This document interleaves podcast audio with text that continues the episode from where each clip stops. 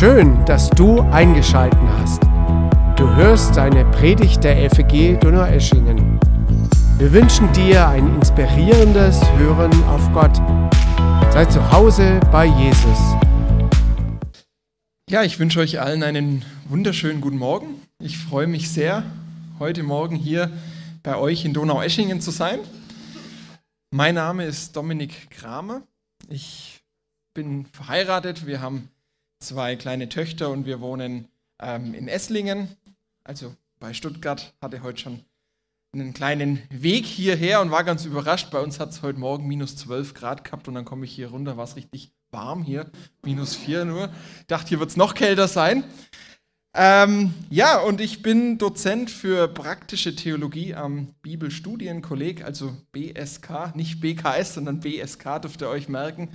Ähm, Letztendlich bin ich ein ehemaliger Studienkollege auch vom Johannes. Wir haben gemeinsam dort noch studiert und ich bin dann ein paar Jahre später dort ähm, ja, zum Dozenten auch noch geworden, bin da jetzt seit ein paar Jahren schon im Lehrdienst. Und ähm, genau, zum Bibelstudienkolleg ganz kurz, wir sind eine theologische Ausbildungsstätte, da kann man eben studieren, aber man kann auch so Seminare besuchen, man kann sogar online teilnehmen, wenn man den weiten Weg nicht auf sich nehmen möchte, also auch da herzliche Einladung, ähm, mal vorbeizuschauen auf unserer Homepage, was man eben bei uns so machen kann oder gerne auch noch auf mich zuzukommen. Es soll euch heute aber nicht jetzt um mich gehen oder ums Bibelstudienkolleg, sondern es soll um Jesus gehen. Und Weihnachtszeit, Adventszeit bedeutet ja ganz konkret, dass wir auf das Kommen Jesu warten. Aber wenn wir auf das Kommen Jesu warten, dann stellt sich ja automatisch die Frage, wer ist denn dieser Jesus, auf den wir da warten? Auf wen warten wir denn da überhaupt? Mit wem haben wir es denn da zu tun? Und die einen, die sagen, Mensch, Jesus, das war ein guter Mensch, toller Lehrer, revolutionär. All das, was er gelehrt hat, da können wir viel davon lernen. Und mit diesem Jesus haben irgendwie die wenigsten ein Problem, glaube ich. Aber dann gibt es auch noch die Stimmen, die sagen, Jesus war mehr als einfach nur ein Mensch. Jesus war Gott. Und daran scheiden sich dann schon die Geister. Toller Mensch, ja, aber Gott. Und wie kann denn jemand gleichzeitig Mensch und gleichzeitig Gott sein? Wie passt denn auch das zusammen? Und da sind wir jetzt bei so einem Paradox. Du hast es ja vorher schon angesprochen, mit dem wir uns heute bisschen eingängiger beschäftigen wollen. Jesus wahrer Mensch und wahrer Gott. Wie passt das zusammen? Und welche Bedeutung hat es für uns? Und genau mit dieser Frage wollen wir uns heute beschäftigen und wollen dazu uns den Text aus Johannes 1, die Verse 14 bis 18 genauer anschauen. Und ich möchte sie lesen nach der Luther-Übersetzung. Und das Wort ward Fleisch und wohnte unter uns, und wir sahen seine Herrlichkeit. Eine Herrlichkeit als des eingeborenen Sohnes vom Vater, voller Gnade und Wahrheit. Johannes gibt Zeugnis von ihm und ruft, dieser war es, von dem ich gesagt habe, nach mir wird kommen, der vor mir gewesen ist. Denn er war eher als ich. Und von seiner Fülle haben wir alle genommen Gnade um Gnade. Denn das Gesetz ist durch Mose gegeben. Die Gnade und Wahrheit ist durch Jesus Christus geworden. Niemand hat Gott je gesehen. Der Eingeborene, der Gott ist und in des Vaters Schoß ist, der hat ihn uns verkündigt. Johannes beginnt sein Evangelium ja mit einer ganz außergewöhnlichen Weihnachtsgeschichte. Wir lesen nicht von den drei Weisen aus dem Morgenland, oder was heißt drei, von den Weisen aus dem Morgenland, wie im Matthäusevangelium. Wir lesen nicht von Engeln und Hirten, wie im Lukasevangelium, sondern Johannes fängt damit an, dass er sagt, im Anfang war das Wort und das Wort war bei Gott und Gott war das Wort. Er fängt mit diesem Wort an. Dieses Wort, das von Anfang an bei Gott war, dieses Wort, das von Anfang an besteht, dieses Wort, das Gott ist. Dieses Wort, durch das alles geschaffen war. Und dieses Wort, das in sein Eigentum kommt. Und jetzt lesen wir hier in Johannes 1, Vers 14, und dieses Wort wurde Fleisch. Ich kann sagen, bisschen komisch formuliert, aber es bedeutet nichts anderes, als dass dieses Wort Mensch geworden ist. Dieses Wort wurde zu einem Menschen wie wir. Und das ist so der erste Punkt, den wir uns jetzt mal ein bisschen genauer anschauen wollen. Jesus, der wahre Mensch. Das Wort, von dem hier die Rede ist, das ist niemand anders als Jesus Christus. Er kam ins Fleisch, er wurde Mensch. Und warum betont Johannes das so sehr? Denn schon in der frühen Christenheit war relativ schnell die Meinung unter vielen da, dass sie gesagt haben, naja, wenn das wirklich Gott ist, der hier auf die Welt gekommen ist, dann kann der ja nicht einfach irgendwie Mensch werden. Dann hatte der vielleicht nur irgendwie einen Scheinleib, das war nicht ein wirklicher Mensch. Der sah zwar aus wie ein Mensch, der lief, sah von, von außen wahrnehmbar aus wie ein Mensch, aber in Wirklichkeit war es nicht ein wirklicher Mensch. Und am Kreuz ist letztendlich auch nicht Gott gestorben, sondern da ist irgendjemand anders gestorben, aber nicht Gott selbst. In der Bibel wird immer sehr stark betont, dass Jesus tatsächlich Mensch war. Es ist offensichtlich sehr wichtig, dass Jesus wirklich ein Mensch war. Und auch Johannes betont es hier, er sagt eben, das Wort wurde Fleisch. Und er sagt weiter, und es wohnte unter uns. Und wir sahen seine Herrlichkeit. Und später heißt es auch noch, und er hat uns verkündigt. Also da werden viele Dinge aufgezeigt. Wir sahen, wir hörten, wir, er, er wohnte unter uns, Dinge, wo völlig deutlich machen, das ist hier was Reales. Jesus wurde Mensch und Johannes, naja, er war drei Jahre mit diesem Jesus unterwegs. Er hat mit ihm gegessen und getrunken. Er hat erlebt, wie Jesus geschlafen hat. Er hat all diese Dinge live miterlebt. Wenn jemand seine Menschheit miterlebt hat, dann wohl Johannes und auch die anderen Jünger, die ihn gesehen und erlebt haben.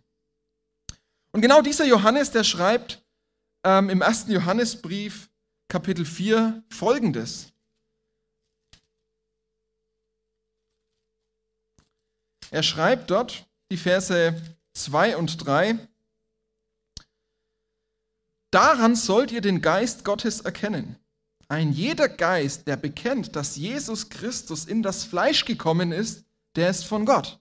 Also, was er hier sagt, ist, jeder, der glaubt und bekennt, dass Jesus wirklich Mensch geworden ist, der ist von Gott. Und ein jeder Geist, der Jesus nicht bekennt, also der das nicht bekennt, der ist nicht von Gott.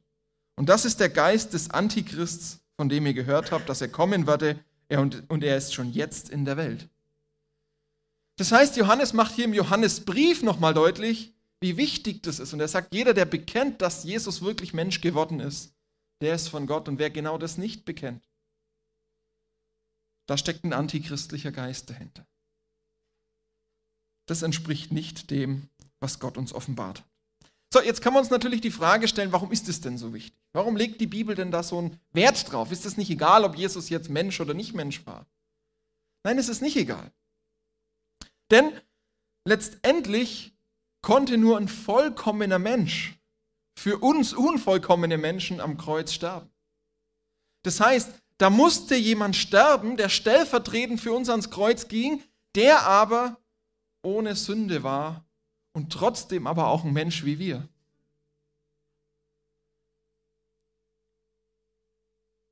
Gott musste also Mensch werden, um ein vollkommenes Leben zu leben, um letztendlich auch am Ende für unsere Schuld am Kreuz zu sterben. Das ist das eine, also es ist schon mal für unser Heil ganz entscheidend. Das zweite ist aber auch, die Bibel gibt uns selber an anderen Stellen auch noch eine Antwort drauf, nämlich im Hebräerbrief. Dort wird auch beschrieben, dass Jesus Mensch wurde. Und dort heißt es in Hebräer 2, Vers 17 und 18, daher musste er in allem seinen Brüdern gleich werden, also Jesus, damit er barmherzig würde und ein treuer hoher Priester vor Gott zu sühnen die Sünden des Volkes. Denn worin er selber gelitten hat und versucht worden ist, kann er helfen denen, die versucht werden.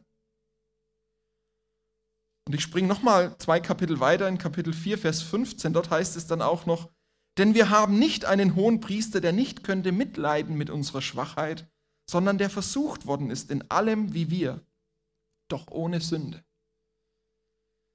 Das heißt, diese Menschwerdung Jesu, und das wird ja hier im Hebräer auch nochmal kurz betont, damit er für uns leiden konnte, damit er für uns sterben konnte, bedeutet aber gleichzeitig auch, dass Gott sich mit uns Menschen identifiziert.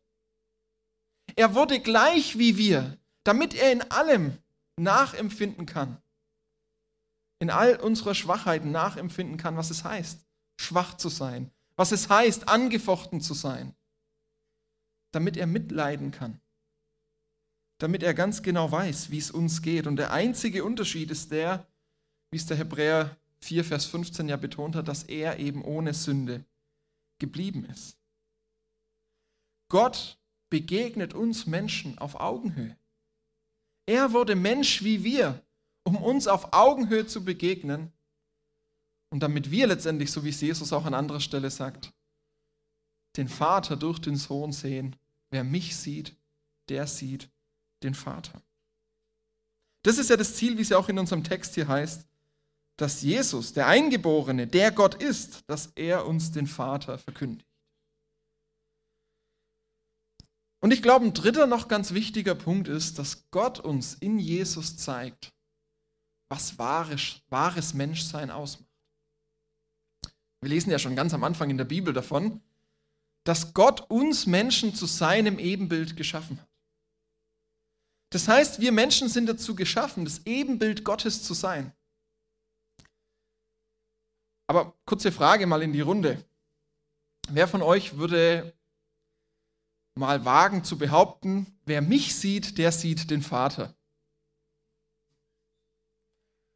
Ich sehe keine Hand, das beruhigt mich irgendwie. Und gleichzeitig ist es irgendwie aber auch beunruhigend, da wir doch zum Ebenbild Gottes geschaffen sind. Warum können wir das nicht sagen? Naja, weil wir gefallene Geschöpfe sind weil diese Ebenbildlichkeit an vielen Stellen zwar durchkommt, aber nur sehr bruchstückhaft. Wir sind nur so ein zerbrochenes Ebenbild dessen. Aber Gott hat sich Menschsein eigentlich ganz anders vorgestellt. Und genau über diesen Jesus lesen wir jetzt dann in Kolosser 1, Vers 15 und folgende. Er ist das Ebenbild des unsichtbaren Gottes. Das heißt, Jesus ist jetzt dieses vollkommene Ebenbild. Jesus lebt das Menschsein so, wie Gott sich Menschsein vorgestellt hat. Er ist auch in dieser Hinsicht das wahre Ebenbild und dementsprechend auch der wahre Mensch. Und da kommen wir später nochmal auf diesen Gedanken zurück. Den dürft ihr mal im Hinterkopf behalten, weil wir da nochmal drauf eingehen wollen, was das jetzt nochmal dann mit uns zu tun hat. Also wir sehen, die Bibel stellt uns Jesus vor als den wahren Menschen.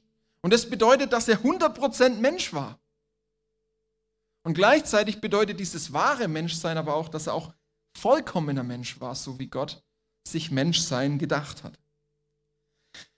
Der zweite Punkt, und da kommen wir jetzt ein bisschen zu diesem Paradoxon, da kommen wir jetzt zu dem, wo es sich ja irgendwie ein bisschen beißt und wo wir in unseren Köpfen, in unserem Gehirn irgendwie Knoten kriegen, wenn wir uns das ganz zu Ende denken wollen, ist, dass die Bibel uns gleichzeitig Jesus aber auch als den wahren Gott vorstellt. Auf dem Konzil von Chalcedon im Jahr 451, da wurde das postuliert, dass Jesus Christus wahrer Mensch und wahrer Gott zugleich ist. Jetzt kann man sich denken, okay, typisch Theologen, die kommen zu irgendwelchen Konzilen zusammen und denken sich irgendwelche theologischen Spitzfindigkeiten aus, weil sie sonst nichts Besseres zu tun haben.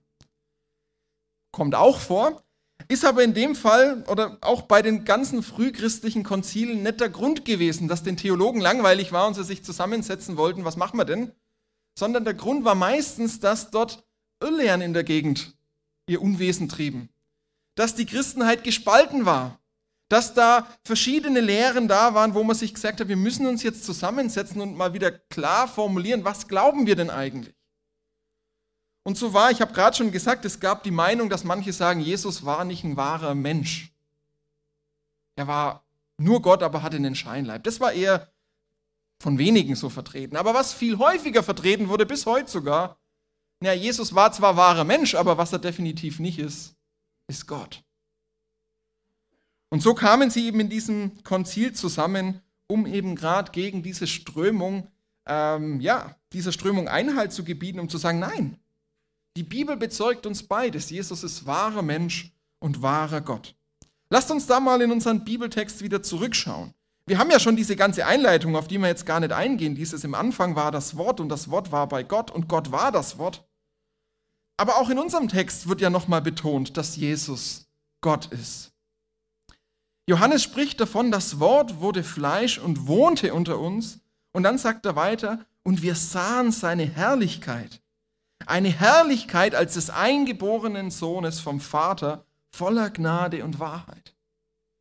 Jesus, äh, Johannes spricht jetzt hier von Jesus auf eine Art und Weise, wie man nicht von einem Menschen spricht. Er sagt, wir haben seine Herrlichkeit gesehen. Und es ist eine Herrlichkeit als die des eingeborenen Sohnes vom Vater. Das ist nichts Irdisches, das ist nichts Menschliches, sondern das ist etwas Göttliches. Und Johannes bezieht sich im Grunde auf eine ganz besondere Begebenheit. Denn wann hat Johannes denn diese Herrlichkeit Jesu gesehen? Es war an dem Tag, wo er zusammen mit zwei anderen Jüngern auf diesen Berg der Verklärung gestiegen ist und wo er diese Herrlichkeit Jesu gesehen hat. Interessanterweise ein zweiter von den dreien, nämlich Petrus, geht auch auf dieses Ereignis im, ersten Petru, äh, im zweiten Petrusbrief ein. Dort schreibt er in Kapitel 1, Vers 16 und folgende, er sagt, denn wir sind nicht ausgeklügelten Fabeln gefolgt, also nicht irgendwelchen ausgedachten Dingen, die irgendjemand erzählt hat, als wir euch kundgetan haben die Kraft und das Kommen unseres Herrn Jesus Christus, sondern wir haben seine Herrlichkeit selber gesehen. Denn er empfing von Gott, dem Vater, Ehre und Preis durch eine Stimme, die zu ihm kam von der großen Herrlichkeit.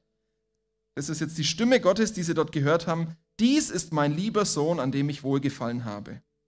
Und wann haben sie diese Stimme gehört? Auch da gibt Petrus die Antwort drauf, Vers 18. Und diese Stimme haben wir gehört vom Himmel kommen, als wir mit ihm waren auf dem heiligen Berg. Also Johannes, Petrus, Jakobus war noch dabei und später haben sie ja die ganzen Jünger auch nochmal Jesus in seiner Herrlichkeit dann gesehen nach der Auferstehung. Sie haben seine Herrlichkeit gesehen etwas Übermenschliches, etwas Göttliches. Aber unser Text gibt uns noch einen zweiten Zeugen, Johannes, der Täufer. Der sagte nämlich über Jesus, dieser war es, von dem ich gesagt habe, nach mir wird kommen, der vor mir gewesen ist.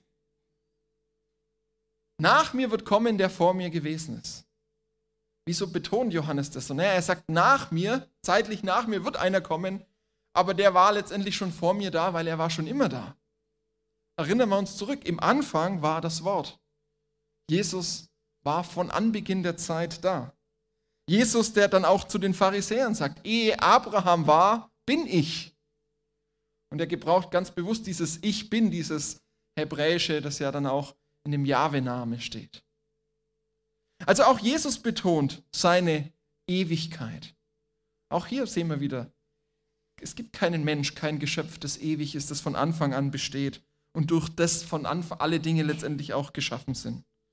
Und zu guter Letzt noch die klarste Stelle in Vers 18, wo es eben heißt, niemand hat Gott je gesehen, der Eingeborene, der Gott ist. Also für die, die es jetzt nach den Versen immer noch nicht verstanden haben, macht Johannes nochmal deutlich, er ist Gott. Wir haben hier also auch ein klares biblisches Zeugnis, dass Jesus wahrer Gott ist. Er ist wahrer Mensch und wahrer Gott zugleich. Und wie schon gesagt, das ist für uns menschlich nicht so ganz greifbar. Aber ich denke, das muss es auch nicht sein. Wir meinen oft, alles muss verstehbar sein für uns Menschen. Aber ich denke mal, spätestens, wenn es darum geht, Gott verstehen zu wollen, da stoßen wir Menschen einfach an unsere Grenzen. Und jetzt tun wir uns ja schon in irdischen Dingen oft schwer, das zu verstehen. Also wenn wir mal in die Physik schauen, diesen Welle-Teilchen-Dualismus, dass Licht einerseits Welle und andererseits Teilchen ist, auch da tun wir uns ja schon schwer, das irgendwie zusammenzukriegen und zu verstehen. Wie viel schwerer fällt es uns Gott letztendlich zu begreifen? Das heißt, für uns ist es menschlich schwer fassbar, aber es ist theologisch sehr wichtig, dass Jesus eben wahrer Mensch und wahrer Gott zugleich ist. Diese Gottheit Jesu macht nämlich deutlich, dass wenn Jesus für uns ans Kreuz geht, dass Gott hier nicht irgendwie ein Menschenopfer darbringt, dass er ein Opfer darbringt, seinen Sohn einfach für uns opfert, sondern dass er im Grunde selber Mensch wird, um letztendlich für uns am Kreuz zu sterben. Er wird selber Mensch, um für uns am Kreuz zu sterben. Und es war letztendlich auch wichtig, dass Jesus wahrer Mensch und wahrer Gott war, denn sonst hätte er auch gar kein vollkommener Mensch sein können, um letztendlich auch ein vollkommenes Opfer für uns darzubringen. Jesus musste wahrer Mensch und wahrer Gott zugleich sein. Um was letztendlich zu tun? Und da kommen wir jetzt zu unserem dritten Punkt, nämlich, ich habe es überschrieben, Jesus, der Mittler. Jesus wahrer Mensch, Jesus wahrer Gott und jetzt Jesus der Mittler. In Vers 17 heißt es ja, denn das Gesetz ist durch Mose gegeben, die Gnade und Wahrheit ist durch Jesus Christus geworden. Johannes betont hier jetzt also, dass uns das Gesetz durch Mose gegeben wurde. Das heißt, uns wurde ein Gesetz vorgelegt.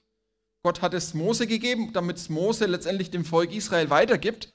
Ein Gesetz, wo letztendlich drinsteht, wie das Volk Israel sich verhalten soll, um vor Gott gerecht dazustehen. Der Grundgedanke des ganzen Gesetzes lässt sich letztendlich mit 3. Mose 19, Vers 2 zusammenfassen. Seid heilig, denn ich bin heilig, euer Gott. Also ein relativ einfaches Prinzip. Gott sagt, ich bin heilig, ihr sollt auch heilig sein. Relativ einfach vom Prinzip her, aber relativ schwer von der Umsetzung her. Kann man wahrscheinlich auch alle ein Lied davon singen. Dass es mit dieser Heiligkeit in unserem Leben, ja, wie gesagt, es hat sich keiner gemeldet, als ich gefragt habe, wer mich sieht, der sieht den Vater. Also keiner von uns ist scheinbar davon überzeugt, dass wir so heilig sind, dass wir diese Heiligkeit Gottes widerspiegeln. Also jetzt rein von unserem, von unserem Tun. Das heißt, das Gesetz wurde durch Mose gegeben, aber jetzt kommt dieser entscheidende Punkt. Die Gnade und Wahrheit ist durch Jesus Christus geworden. Das heißt, das, was Jesus jetzt tut als wahrer Mensch und wahrer Gott ist, dass er für uns zur Gnade und zur Wahrheit geworden ist. Er hat uns diese Gnade und Wahrheit nicht nur gegeben, sondern er ist sie in Person. Und was bedeutet das jetzt wieder für uns? Naja, ganz einfach. Das Erste, was es bedeutet, ist auch hier wieder die Erlösung. Wir wurden durch Jesus erlöst. In ihm haben wir das Heil, in ihm haben wir die Errettung, in ihm haben wir das ewige Leben, weil er für uns am Kreuz gestorben ist. Er hat der Gerechtigkeit Gottes Genüge getan indem er eben als das vollkommene Opfer, Hebräer schreibt es ja auch nochmal weiter aus, für uns ans Kreuz gegangen ist. Er ist dieser Mittler, der den Weg frei gemacht hat zum Vater. Er ist der, durch den unsere Sünden abgewaschen sind. Er ist gestorben, damit wir leben. Er wurde arm für uns, damit wir durch seine Armut reich wurden. Viele Bilder, die die Bibel uns hier zeigt. Wir sind durch ihn erlöst. Aber diese Gnade und Wahrheit, die uns in Jesus geschenkt ist, die geht noch viel weiter. Vielleicht kennt ihr das auch. Das ist manchmal ein bisschen so unser christliches Denken, dass so dieses Geschenk Jesu am Kreuz geschehen ist und in der Auferstehung, wir haben jetzt neues Leben, wir sind erlöst, jetzt sind wir heilig, jetzt werden wir diesem Anspruch Gottes gerecht, dass wir heilig sein, so wie er heilig ist, auch wenn es in unserem Leben ähm, in der Tat noch nicht so ganz umgesetzt ist. Aber manchmal denken wir, Jesus hat uns jetzt erlöst und jetzt müssen wir doch als Christen zeigen, dass wir es wert waren. Jetzt müssen wir Gott beweisen, dass sich wirklich gelohnt hat, dass er für mich gestorben ist. Jetzt sind wir dran, nachdem Jesus für uns geleistet hat. Aber ich glaube, diese Gnade und Wahrheit in unserem Leben, die uns gegeben ist, die geht noch weiter. In Epheser 1, Vers 3 heißt es, dass wir gesegnet sind mit allem geistlichen Segen in Christus Jesus. Und wenn wir über Segen sprechen, dann haben wir oft vor Augen die Dinge, die Gott uns in unserem Leben Gutes zukommen lässt. Wir denken über irdischen Segen. Wir denken darüber nach, dass wir genug zu essen haben, dass es uns warm ist. Gerade wir hatten ja den Trailer auch gesehen. Momentan eine spannende Zeit, wobei, naja, uns in Deutschland ja immer noch wahnsinnig gut geht. Aber wir denken oft an diese Art von Segen.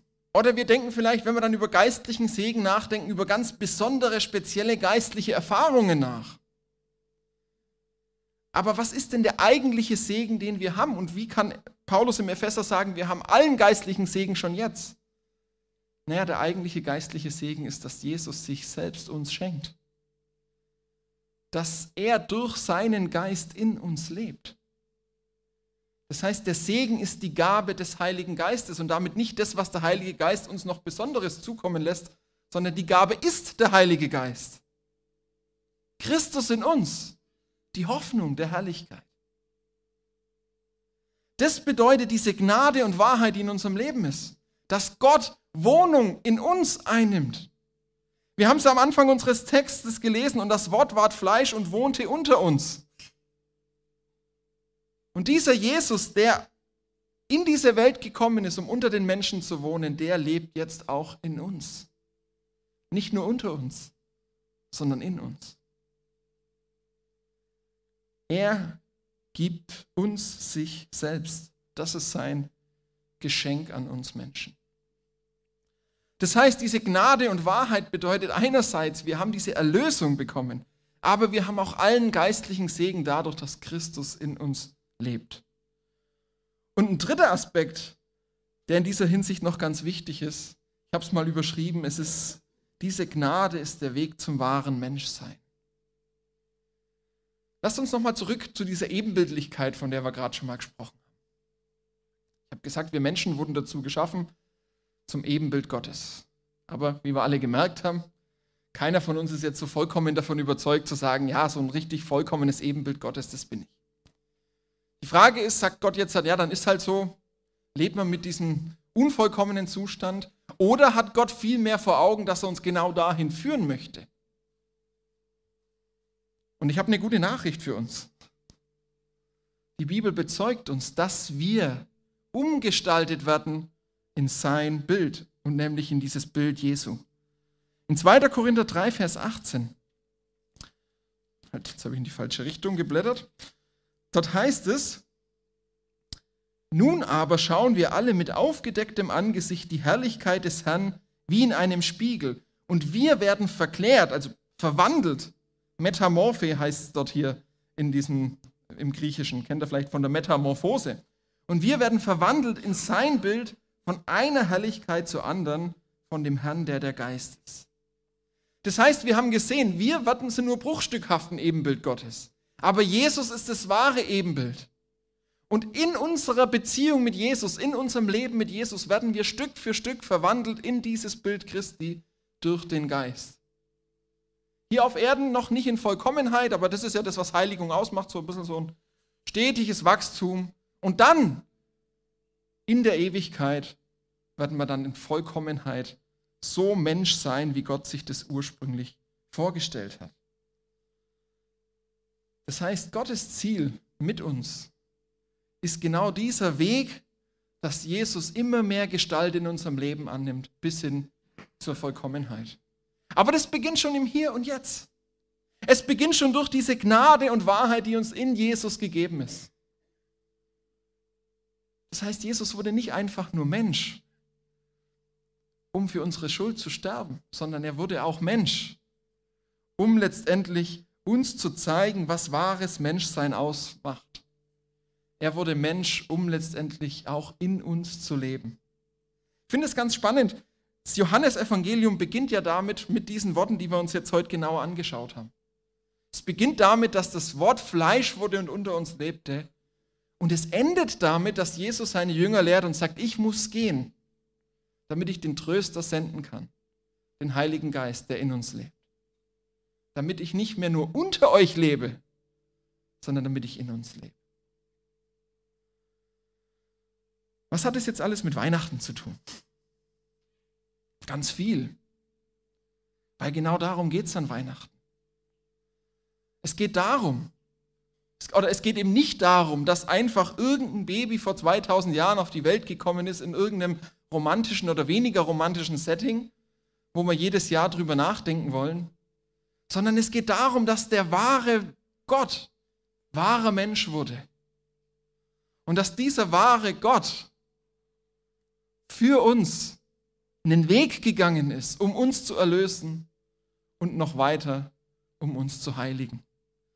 Und das wünsche ich mir, dass diese Weihnachtszeit auch dazu dient, dass uns das wieder ganz neu bewusst wird. Dass wir wieder neu darüber nachdenken, wer dieser Jesus ist.